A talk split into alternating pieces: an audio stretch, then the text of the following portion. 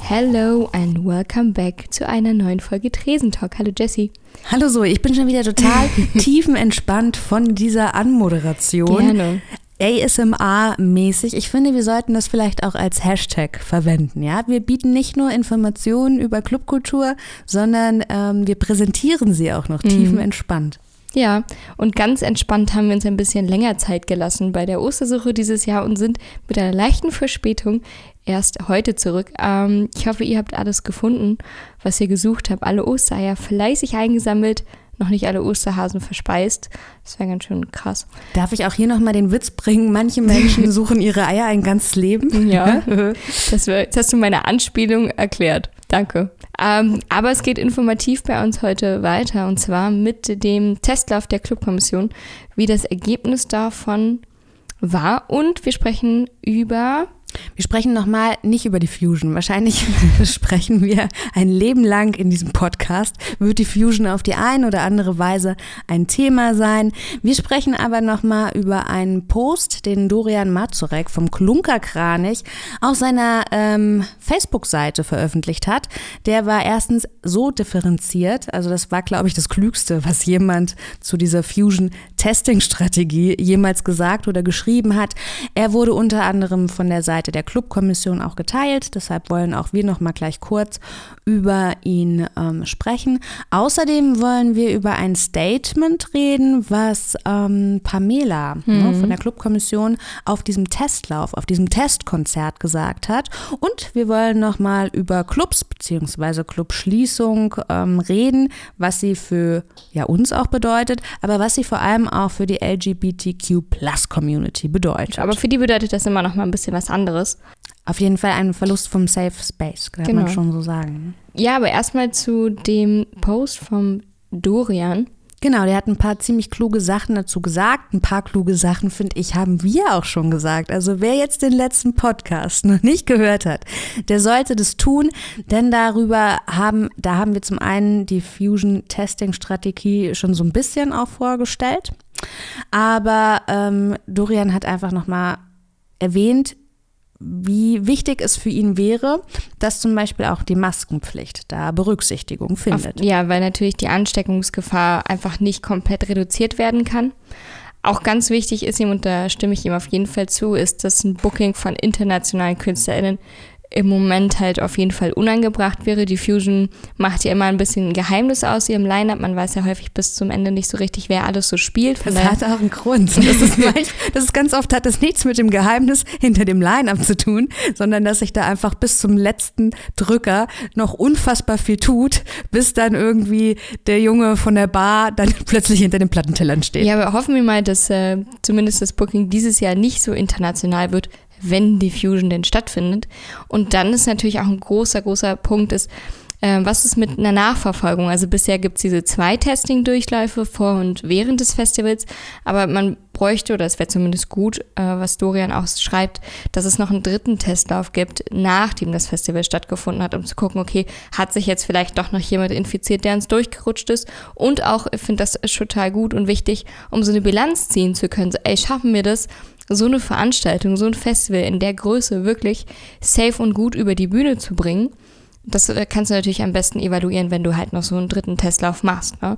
Und dann, was mir einfach gefehlt hat, auch bei Dorians Post, ist diese Frage mit, was passiert mit den positiv getesteten vor Ort? Das hat noch keiner bisher so richtig aufgegriffen. Was ist mit denen, die durchs halbe Land gereist sind und dann von der Fusion direkt in Quarantäne gesteckt werden müssen oder wie sollen die nach Hause gebracht werden? Das hat mir noch so ein bisschen gefehlt. Ähm, jetzt hat er, und das fand ich eigentlich auch sehr schön, er hat eigentlich nichts als Bewunderung erstmal für den Ansatz, die Fusion durchführen zu wollen und auch für dieses ausgeklügelte Testing-Konzept. Ähm, er stellt aber auch die Frage, ob es denn überhaupt sein muss, gerade jetzt hm. zu diesem Zeitpunkt eine Veranstaltung in dieser Größe überhaupt durchführen zu wollen. Hm? Und das ist vielleicht auch nochmal die Frage, die wir uns stellen können, denn Zoe hat dann angefangen, wie eine Verrückte zu rechnen. Du hast, ja. erklär, erklär mir doch mal den Gedankengang. Ja, also äh, warum Dorian zum Beispiel auch äh, auf jeden Fall darauf besteht, in Anführungszeichen, dass während der ganzen Fusion Masken getragen werden, ist, weil die Schnelltests einfach keine hundertprozentige Sicherheit bieten. Natürlich kann kein Test hundertprozentige Sicherheit bieten. Allerdings sind die Antigen-Schnelltests im Vergleich zu den PCR-Tests noch mal ein kleines bisschen unsicherer. Ich möchte hier betonen, ein niedriger, nicht absolut unsicher, sondern das sind schon stabile Tests. Aber du kannst natürlich nicht einen PCR-Test, der dauert einfach viel länger. Das kann man nicht durchführen als Schnelltest äh, bei einem Eingang. Und das Problem bei diesen Tests und bei dieser Größenordnung sind einfach die falsch negativen oder falsch positiven Ergebnisse, um das jetzt mal zu erklären. Ich bin selber immer verwirrt gewesen, deswegen habe ich nochmal ordentlich recherchiert. Und zwar spricht man von einem falsch negativen Ergebnis, wenn man erkrankt ist, aber der Test negativ ist. Und von einem falsch positiven Ergebnis spricht man, wenn man nicht infiziert ist und zu diesem Zeitpunkt nicht erkrankt ist, aber der Test sagt, du bist krank in diesem Moment. Deshalb bin ich für die Spürhunde, aber fahr fort bitte. ja, ja, lass dich von mir jetzt hier nicht aus. Ja. So, und dann äh, ist eben das Problem bei den Antigen-Schnelltests, dass die eine niedrige Sensitivität aufweisen, also einfach nicht mit so einer hohen Sicherheit infizierte Personen erkennen können und eine niedrigere Spezifität haben und nicht, also nicht infizierte Personen auch ein bisschen schlechter erkennen. Ähm, es gibt da vom RKI so eine tolle Tabelle, die erklärt das ganz, ganz toll. Ähm, die zeigt, dass bei 10.000 Getesteten dann 1.000, das ist nur ein Beispiel, positiv sind und dann kommen ähm, 980 positive Ergebnisse raus und davon sind dann, ähm, ich glaube, 20 waren es, die falsch positiv waren und dann nochmal 80, die falsch negativ waren und insgesamt war die Fehlerquote bei 200 Fällen von 10.000 getesteten. So, aber die Zahlen will ich mich jetzt nicht festnageln lassen. Ich habe mir das aber für die Fusion einmal durchgerechnet und zwar mit der aktuellen Inzidenz, also heute. Die Inzidenz liegt in Berlin oder in unserem, nee, in ganz Deutschland liegt die Inzidenz bei 100.000 EinwohnerInnen bei 123. Das wären jetzt bei 10.000 12,3 positive und hochgerechnet auf die Fusion, also auf 35.000 BesucherInnen, wären das mindestens 34, äh, wären das mindestens, haha, 43 positive. Also es kommen bei 35.000 BesucherInnen auf der Fusion mit der aktuellen Inzidenz, also der aktuellen Wahrscheinlichkeit, mindestens 43 positive Corona-Personen an. Ich habe nichts als Bewunderung für dieses Rechenbeispiel, liebe Zoe. Ich finde, das ist auch Mathe zum Greifen nah. Weißt du, wenn du sowas, ähm, wie, wie hieß es denn, Mathe-Textaufgabe, ja? Stell dir das mal vor, Mathe-Textaufgabe, das jetzt in der Oberstufe oder so, da haben die SchülerInnen Bock drauf, sag ich mal. Ja, äh, jetzt natürlich die Aufgabe an alle HörerInnen. Wenn ihr wollt, könnt ihr jetzt natürlich mal ausrechnen, wie das bei den Prozentzahlen vom RKI bei der Sicherheit der Schnelltests bei der Fusion aussieht. Also wie viel von den ähm, BesucherInnen denn ein falsch positives Ergebnis bekommen würden und wie viel denn ein falsch negatives. Man bedenkt jetzt auch nochmal die eventuell niedrige Testsensitivität bei diesen ganzen Mutantenformen. Ja. Wie sicher sind denn da die Tests? Ich weiß es gar nicht. Das weiß man generell noch nicht so richtig, weil es sind natürlich ein paar Mutanten unterwegs, aber ähm, ein Schnelltest sagt dir auch nicht, auf welches Virus er jetzt reagiert hat. So manchmal reagieren sie auf Mutanten, manchmal nicht. Manchmal wirst du im Nachhinein dann nochmal äh, mehr getestet. Manchmal gehst du einfach nur in Quarantäne und wirst aber nicht nochmal von einem Arzt untersucht, wenn du positiv bist, weil die Ärzte überlastet sind. So äh, wenn es dir nicht schlecht geht, dann wird halt unter Umständen von einer weiteren Untersuchung und Behandlung halt abgesehen. Ich war mal in Quarantäne ich war zwar negativ, ähm, musste aber trotzdem 14 Tage in Quarantäne und dann bekommst du die ganze Zeit so einen Anruf von wegen jeden Tag so, hallo, guten Morgen, wie geht's Ihnen denn? Sind Sie noch am Leben? Bekommen Sie noch Luft? Blablabla. Und das geht dann 14 Tage lang und wenn es dir halt gut geht und du keine weitere Behandlung keiner weiteren Behandlung bedarf, dann passiert das auch nicht mehr. Ne? Genau, also ich habe auch einen Bekannten, der war in Quarantäne in einer anderen Stadt und dann hatte er in dieser Stadt dann das Gesundheitsamt angerufen und gesagt, okay, meine Quarantänezeit ist vorbei, möchte mich noch mal jemand untersuchen mhm. und dann äh, haben die gesagt, ja nee, sie sind ja jetzt, können einfach nach Hause fahren und dann hat er gesagt, ja, ja wie mit dem Flixbus oder was? Und dann haben die gesagt, ja, sind ja jetzt, ne, Quarantäne ist vorbei. Mhm. Dann hat er sich in den Flixbus gesetzt, hat hier in Berlin noch mal das Gesundheitsamt Gesundheitsamt angerufen und gesagt, ja, ich war da und da in der Stadt in Quarantäne.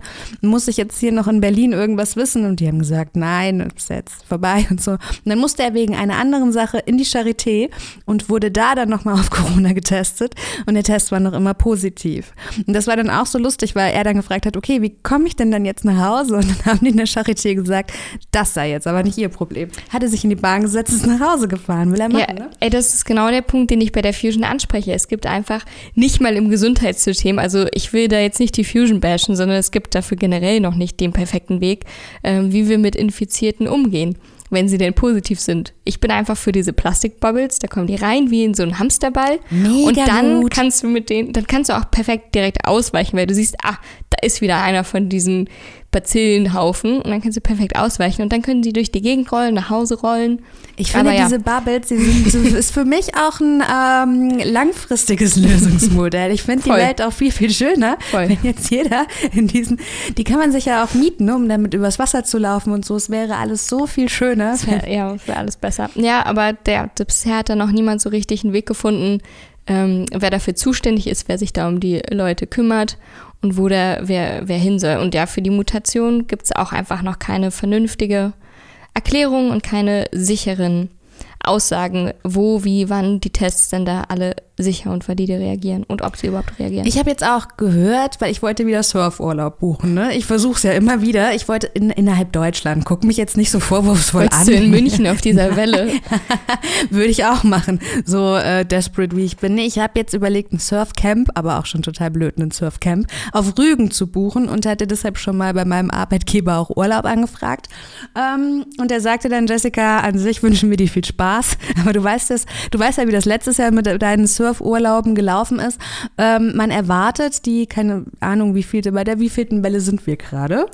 Drei offiziell. Ja, ja, okay. Man erwartet tatsächlich die dritte Welle im Sommer, im Juni, ne?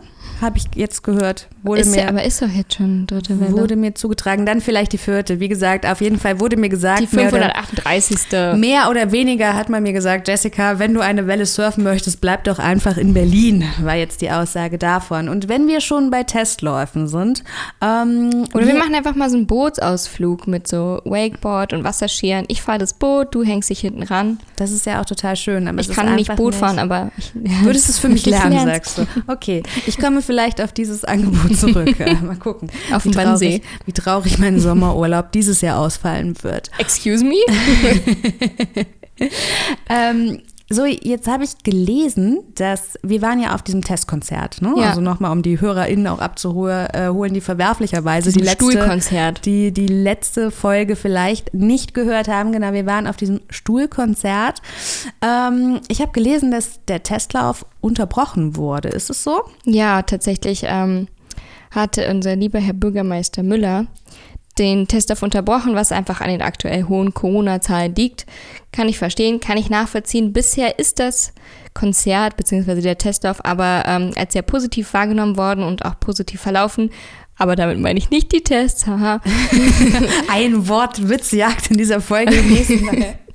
Ähm, nee, also es ist auf jeden Fall zu keinem Superspreader-Event geworden und äh, es gab auch keinen Ausbruch nach diesem Konzert. Es hätte mich auch arg gewundert, weil das natürlich auch in einem sehr adäquat kleinen Rahmen stattgefunden hat. Und wenn man jetzt von oben auf diese Tanzfläche hinabgeguckt hat und dann diese Stühle in ihren kleinen, einsamen Vierecken gesehen hat, dann konnte man sich schon denken, dass da wenig passiert. Man musste ja auch die ganze Zeit die Maske tragen. Von daher, es hätte mich arg gewundert. Das war schon sehr äh, wasserdicht. Aber jetzt muss man auch sagen, dass bei den größeren Testballons, die es ja gab, jetzt nicht in Berlin, aber zum Beispiel auch in Barcelona oder in Amsterdam, ähm, die sind auch relativ positiv verlaufen. Also die sind, oh Gott. Pass auf, was du sagst. Wie, wie, verlaufen, wie formuliert man denn ist das jetzt korrekt? Sie sind verlaufen, ohne Superspreader-Events geworden zu sein. Ne? Also sie sind in dem Rahmen, wo sie durchgeführt wurden, waren sie ein Ja. kompletter Erfolg. Das wollte ich sagen. Und der einzige Grund, weshalb ich nochmal von diesem Testkonzert auch erzähle, ist ja, weil ich gerne nochmal darüber reden wollte. Pamela äh, Schobes von der Clubkommission, die hat etwas sehr, sehr Interessantes gesagt. Sie hat gesagt, dass das Feierverhalten sich jetzt schon nachhaltig verändert. Und ähm, darüber, ich weiß gar nicht warum, habe ich lange nachgedacht. Also sie hat zum Beispiel ähm, gesagt, dass ja Jugendliche, die jetzt so 18 sind und normalerweise sich total drauf freuen würden, endlich im Club einen machen zu können, dass die sich ja jetzt Alternativen suchen. Ne? Also die sitzen jetzt, weiß ich nicht, mit, sieht man hier auch, gerade auch bei schlechtem Wetter, sitzen die hier hart gesotten auf ihrer Parkbank und trinken dann da mit ihrer Peer Group. Ähm, und sie meinte, es kann natürlich gut sein, dass die Leute für die Clubs niemals so wirklich eine Rolle spielen wird, weil die sich jetzt einfach Alternativen suchen und ich, wie, für wie wahrscheinlich hältst du das, Zoe? Also ich will dir da nicht sofort widersprechen, ähm, aber die Alternativen, die sich die Jugend sucht, sind ja meistens illegale Partys und kleinere Gatherings. Also ist das jetzt wirklich so eine andere Partyerfahrung oder ist das einfach nur mal wieder verlagert? Und dann bezüglich der älteren Person. Ich bin feste Vertreterin der Aussage, Feiern kennt kein Alter, Feiern hat kein Alter. In Berlin, wenn man ausgeht, sieht man das auch immer wieder und auch nochmal ausgedehnt auf Konzerte und Veranstaltungen, mal weggedacht von der Clubszene, das hat erst recht kein Alter. Also meine Eltern vermissen ihre Ausgehabende, ihre Konzertabende, ausgedehnten Barabende draußen sitzen und auch ab und zu mal irgendwie einen Club besuchen für ein paar Stunden auch. Und die sind jetzt auch nicht mehr Mitte 30, Mitte 20 oder in den Teenagerjahren. Und denen, denen fehlt das genauso. Von daher, da denke ich nicht, dass sich das äh, großartig verändert hat, verändern wird, weil Kultur einfach was Menschen eigenes ist. Wir brauchen das. Und selbst die, die es jetzt nicht angelernt bekommen haben, äh, die werden bestimmt noch auf den Geschmack kommen. Also zumindest, glaube ich, die, die hier in Berlin wohnen. Also wie gesagt, du suchst ja nicht, ich glaube, Feiern fällt nicht weg. Feiern fällt ja auch jetzt während der Pandemie nicht weg. Die Formen sind nur anders geworden. Zoom-Partys, Saufgelage übers Internet etc. pp. Aber das macht ja auch nicht. Aber denkst du denn Spaß. nicht, dass sich das nach, äh, Feiern nachhaltig verändert? Ich glaube fast eher, dass es so eine exzessive Explosion geben wird. Wie damals in den 20ern in Berlin, ja. Wir haben alle Berlin-Babylon gesehen. Ja, ich weiß, ich, weiß, ich stelle es mir ein bisschen so vor, einfach, ähm, also vor allem hier in Berlin, ich weiß nicht, ob du das nachempfinden kannst, aber vor allem jetzt an diesen zwei Tagen, in denen es jetzt mal warm war in den letzten acht Wochen, ähm, ist so eine Energie hochgekommen in den Leuten. Und in Berlin merkt man das, finde ich sowieso schon immer, wenn dann mal ab März, April die ersten Sonnenstrahlen rauskommen nach diesen sechs Monate Winter und meh Laune und jetzt fand ich oder finde ich das noch viel intensiver, wenn du durch die Stadt gehst und alle saugen so richtig die Luft und die Sonne ein. Und wenn diese Energie dann endlich mal die Möglichkeit hat, sich zu entfesseln, glaube ich schon, dass das äh, in einer Haufen Open-Air-Veranstaltungen und einer großen Freude also hier äh, war ja auch, hier war ja auch schon wieder überall an jeder Ecke Party. Und ich muss auch gestehen, ich war auch das Osterwochenende dann auch hart verkatert. Und dann fragen mich auch Leute, boah Jessica, wie bekommst du das in Zeiten der Pandemie immerhin? Ja, so aber nochmal zur Klärung, Jessie war nicht mit 50 Leuten so, in einem nein. illegalen Keller, sondern nein, Jessie nein, war mit zwei Freunden ja, ja, draußen gut. im Park. Ja, ja. Ich möchte den Shitstorm nur jetzt abwenden. das ist total weitsichtig von dir. Vielen, vielen Dank. Ja, nee, ähm, aber nichtsdestotrotz fand ich diesen Gedanken spannend, dass ähm, sich auch Kontaktbeschränkungen, also dass das schon was mit uns macht. Etwas, was auch bleiben wird. Also was bei mir bleiben wird, denke ich, vermute ich, weiß ich nicht, ist die Wertschätzung von dem, was ich habe, wenn ich sie wieder habe, die Freiheit sei es das Feiern, sei es das Weggehen, sei es das Verreisen, ähm, weil das einfach jetzt natürlich merklich schmerzt, wenn es nicht mehr da ist. Und ich möchte jetzt nicht von mir auf andere schließen, aber ich denke, dass vielen das ähm, auf jeden Fall in Erinnerung bleiben wird und man, wenn die Freiheit wieder da ist, genau die halt weiterhin ein bisschen mehr schätze als davor. Ja, es geht ja nicht nur ums Feiern, ne? es geht ja auch nee. einfach irgendwie in einem Restaurant zu sitzen mit ein paar Freunden, Pizza bestellen. Ich will doch nur ein Baguette draußen essen. Genau. Ja, ja ich, ansonsten, ich stimme da Pamela zu, aber was meinst du denn, wie sich das ähm, verändern würde? Also meinst du, die neue Generation denkt dann so, oh, Clubs? Nein, nein, What? also aber da gehe ich jetzt ich, nicht mehr nein, rein. Das jetzt Ein nicht. Konzert viel zu eng. naja gut, aber erstens sind sie bei diesen Streaming-Alternativen, die waren auch davor schon auf dem Vormarsch, wenn man sich sowas wie Telekom äh, hier 360 Grad sowas hm. ne, diese Angebote, wenn man sich daran erinnert, dass es tatsächlich Leute gibt, die sagen, oh, ich finde es eigentlich ganz geil, dieses Konzerterlebnis in mein Wohnzimmer geliefert zu bekommen und da nicht mit irgendwelchen äh, Creeps in einer Reihe, weiß ich nicht, die mir dann noch ihr Bier auf die Kleidung schütten oder so. Ich glaube schon, dass das einen kleinen minimalistischen Teil gibt, der so empfindet. Das sind dann die introvertierten Antisocializer, die sonst immer nur von Freunden auf Partys mitgeschleppt werden, wo sie sowieso gar keinen Bock haben. Ey, den gönne ich das total. so, wenn ihr, wenn ihr darauf steht, wenn das euer Ding ist, voll, no judgment. Aber ich glaube, der große Rest möchte sich lieber ähm, vor der Bühne im Moshpit prügeln.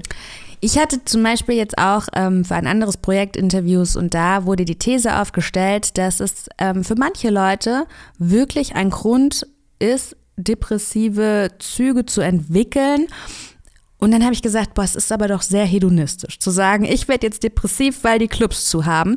Und dann ähm, oder daraufhin kam eben eins dieser Argumente, dass es natürlich für manche Menschen, gerade die wie die LGBT Plus Community, der Club einfach wirklich ein Safe Space ist. Und das finde ich, ist schon ein Argument, was sich total zählen lassen. Ne? Ja, voll. Ich möchte nochmal anmerken, es ist natürlich einfach ein sozialer Faktor. Also der Mensch ist ein soziales Wesen.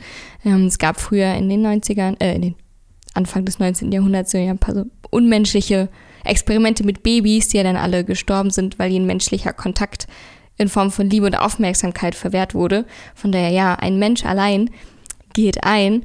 Aber ja, für, für eine, nicht Randgruppe, aber für eine besondere Community wie die LGBTQI Plus Community ist das natürlich ein, ein arger Wegbruch. Und ich kann das, ähm, soweit ich das nachvollziehen kann, sehr gut nachvollziehen. Und gerade die Clubszene ist natürlich bekannt für, für ihren Safe Space und wenn dir das fehlt und du es vielleicht nicht geschafft hast, dir jetzt so eine Community aufzubauen, weil du vielleicht noch gerade neu bist, dann hast du plötzlich diesen Rückhalt nicht mehr. Oder vielleicht wolltest du gerade mal ins Schwutz gehen und gucken, was da so abgeht und dir fehlt dieser Türöffner, ne? Und dann fehlt dir auch dieser Support und in dem du dann sehen kannst, dann so, hey, ich bin mit meinem Schissel nicht alleine, sondern es gibt 3000 Millionen andere Menschen, die noch entweder viel verrückter sind oder weniger verrückt, aber die zumindest mir ganz eindeutig zeigen, dass ich nicht alleine bin. Oder dass ich Teil von etwas genau. bin. Ne? Ähm, jetzt haben wir zwei süßen Cis-Girls, die uns schon wieder über eine Thematik auch unterhalten, äh, über die wir eben nur mutmaßen können, weil wir sie nicht komplett zu 100 Prozent fühlen können. Aber wir haben auch beschlossen, dass wir nicht die letzte Instanz sein wollen und dass wir immer zu dem Thema auch jemanden befragen, der sich dann damit auskennt. Ne? Mhm. Aus diesem Grund haben wir äh, Dennis gefragt. Dennis ähm, ist Veranstalter einer queeren Partyreihe, dem Regit. Und wir haben Dennis. Ich habe sie mal Rakete ausgesprochen früher. Sorry, Dennis. Rakete hast du. Hast du nicht. Du bestellst auch einen Spumande, ne? Und isst Notchis. Ja, oh, Zoe. Okay. Also jetzt für euch, Dennis von der Rakete. Hier ist Dennis und ich organisiere die queere Hip-Hop-Party Ratchet.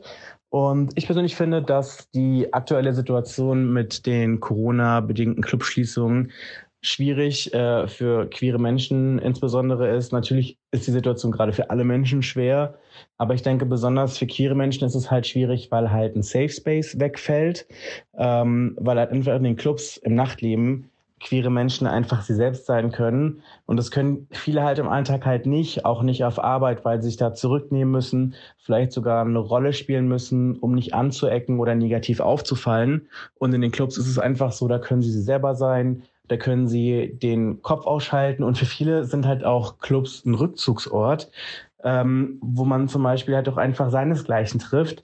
Das ist halt vielen Menschen im Privatleben oder im Alltag insbesondere in der aktuellen Zeit halt einfach verwehrt. Und es ist natürlich auch so, dass viele Menschen in den Clubs auch so eine Art Wahlfamilie finden, ähm, die man halt vielleicht im privaten Leben nicht so hat, weil es ja ganz oft so bei Schwulen, Lesben, äh, LGBT plus Menschen einfach so ist, dass sie vielleicht ganz oft auch nicht so ein funktionierendes Familienumfeld haben, dass sie halt einfach respektiert und aufnimmt, beziehungsweise halt an dem sie einfach so partizipieren können. Und ich glaube, gerade deswegen ist es halt einfach schwierig, ähm, dass die Situation so ist, wie sie ist. Ne? Ja, die Situation ist, wie sie ist. Das ist natürlich ein bisschen hart, aber hat er leider recht. Ich ähm, kann auf jeden Fall alles bestätigen, was er gesagt hat, auch von meinen queer Freundinnen, die da auf jeden Fall drunter leiden und die immer mal wieder traurig vor sich hinsinnieren, wie sehr ihnen das fehlt und ich eben mir nur ansatzweise vorstellen kann, wie sich das äh, für die anfühlen mag. Ja, aber ich finde, man muss jetzt nicht nur Teil der LGBTQ-Plus-Community sein, um unter dieser Clubschließung zu leiden. Ich verstehe das total. Also ich finde es auch nicht ja. hedonistisch zu sagen, Clubschließung drückt oder wirkt sich negativ auf meine Psyche aus, weil wenn du dir überlegst, egal wie traurig das jetzt klingen mag, es gibt wirklich Leute, die leben fürs Wochenende. Ja, ja natürlich. Das Wochenende war das große Highlight. Man hat sich gedacht, ey, keine Ahnung, Job, den ich nicht mag und so, ich ertrage das alles heldenhaft, weil bald ist Freitag. Ja, also die haben das alles heldenhaft ertragen, weil bald Freitag ist. Ja, auf jeden Fall. Ja, ich habe das in, in Folge 1 auch schon mal gesagt, dieses, eigentlich fehlt dir in dem Leben wenn wir mal davon ausgehen, dass du noch deinen Job hast, äh, nicht viel. Du hast deine Arbeit, du hast deinen gesicherten Arbeitsplatz, momentan zumindest, du hast ein geregeltes Einkommen, du hast dein Dach über dem Kopf, äh, wenn dir davon nichts weggebrochen ist. Nur dein Fun-Faktor ist dir weggebrochen, deine 20 Prozent, nur dein Wochenende. Ähm, und trotzdem fühlt sich die Belastung davon viel stärker an. Das kann man natürlich nicht, nicht wegreden. Naja, weil es auch ein Ventil ist, ne? Weil ja. ich meine, nur der Fun-Faktor. Das bedeutet aber, wenn das andere echt wenig Fun ist und viel Stress, dann ist es schon auch unfair, wenn der Fun-Faktor äh, wegbricht. Von ja, ist natürlich eine, eine ganz philosophische Frage von, was macht das Leben lebenswert? Total. Aber ich meine, ich kenne das selber, ne? Mitte meiner 20er, da war Clubleben für mich auch alles. Und das hat sehr lange gedauert, ja. bis ich mir die Frage gestellt habe, wie müsste denn mein Leben sein, damit ich das nicht nur am Wochenende schön finde. Ja, ne? aber man hat natürlich auch nicht mehr dieses Ventil. Also selbst wenn man mal müde ist vom Club, was zu Zeiten der Cluböffnung oder von Veranstaltungen natürlich auch passiert ist, dann hat man sich gesagt, ja, ich mache heute mal was ruhigeres, ich gehe mit meinen Freunden raus oder ich mache irgendwas anderes. Man hat sich selten ähm, 36 Wochen hinter miteinander dazu entschieden, einen Spieleabend zu machen. Bist du eigentlich schon Monopoly-Expert? Alter, ich bin so reich. Also mit Monopoly-Geld. Zumindest etwas. Ähm, ja, aber jetzt reden wir natürlich oder wir sehen uns nach. Ich bin der Mongol von der Schlossallee. Damit hättest du im Leben alles erreicht. Schreibst du dir das auch unter deinen Lebens, deine Referenzen in mhm. Bio? Gestern habe ich bei äh, Wizard House hoch verloren. Also da läuft es nicht so gut. Naja, aber was nicht ist, kann ja noch werden, weil bisher ist die Pandemie noch nicht over.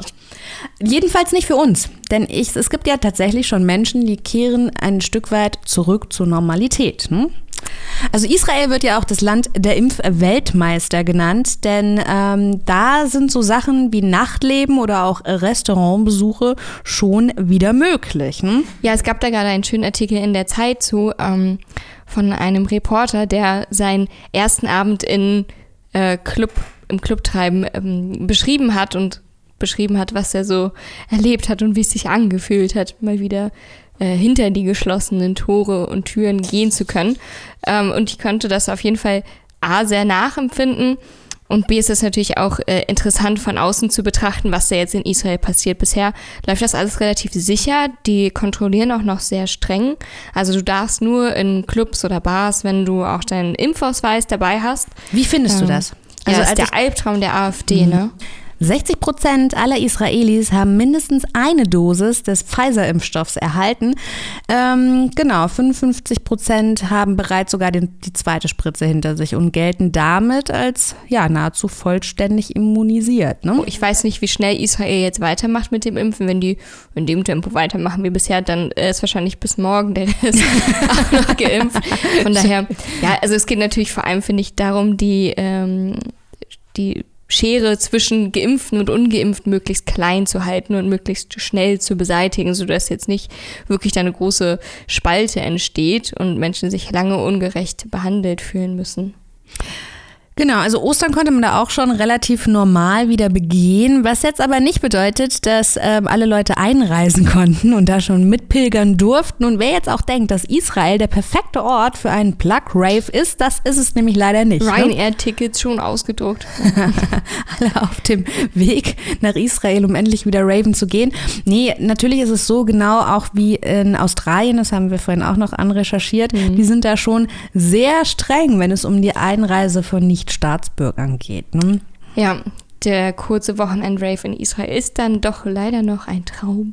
Das ist auf jeden Fall das, Zukunft. was sie machen, genau, um sich ihre Normalität weiterhin zu bewahren. Berechtigt, berechtigt. Und dann muss man natürlich auch sagen, das war in dem Artikel auch ganz schön beschrieben, ähm, es gibt einen Club, der hat jetzt wieder offen. Ähm, da kann man jetzt rein mit seinem Impfausweis etc. Äh, der hatte aber nicht unbedingt geschlossen während der Lockdown-Zeit, sondern der hat halt illegale Veranstaltungen gehabt und die haben Kameras angebracht von an der Eingangstür, sodass die sehen konnten, wenn die Polizei gekommen ist.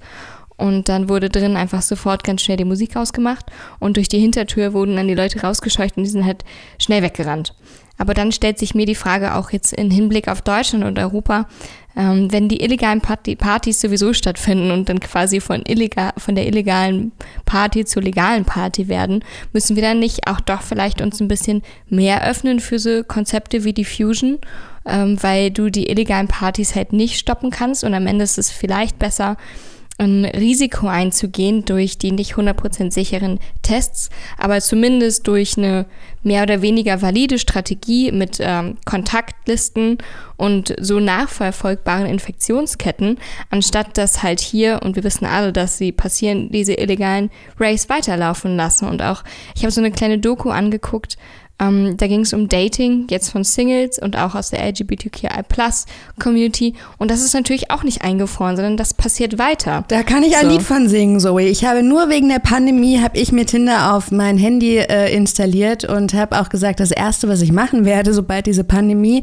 äh, vorbei ist, ist Tinder deinstallieren. Und ich muss gestehen, ich war, ich war nicht so aktiv, weil normalerweise habe ich das, ich sag mal, die interessanteren, spannenderen Menschen habe ich äh, mein, durch meine Arbeit oder durch mein aktives aktives Leben kennengelernt, ja. ja? Und ähm, aber ich bin da absolut deiner Meinung, ne? Also dass man den Leuten die Möglichkeit gibt, irgendwie ihr soziales Leben noch weiter zu pflegen und dann lieber in einem Rahmen, der vielleicht ein bisschen risikoreicher ist, aber der besser zu kontrollieren ja. und nachzuverfolgen ist, anstatt sich das eben ja ganz in so einen, weiß ich nicht, illegalen. Ja, ja, ich meine, es gibt viele Leute, die sind sehr, sehr vernünftig, aber es gibt eben auch so viele, die sind es nicht und auch ähm, Sexpartys. Ihr könnt gar nicht sehen, wieso ich schon wieder mit der Hand aufschließen. Nein, ist okay.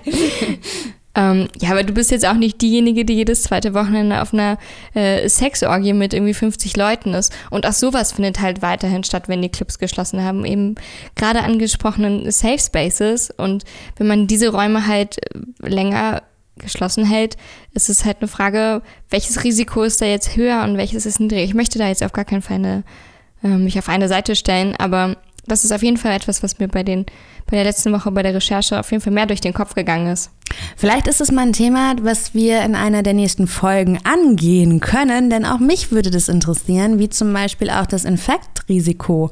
Also ähm, auch nicht nur bei Corona, sondern zum Beispiel auch wirklich bei Geschlechtskrankheiten. Reden wir mal darüber, äh, wie sich das entwickelt hat. Ich schreibe das auf jeden Fall auf unseren Redaktionsplan, wenn ihr da draußen vielleicht auch noch Themenwünsche habt den widmen wir uns vielleicht auch ganz gerne.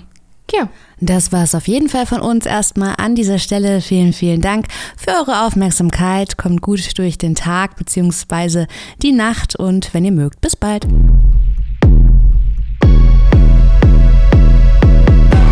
Ja, die Toilette war ein bisschen verstopft und mich aber wieder in den Griff. Ist gleich, das heißt, ich hatte es eh.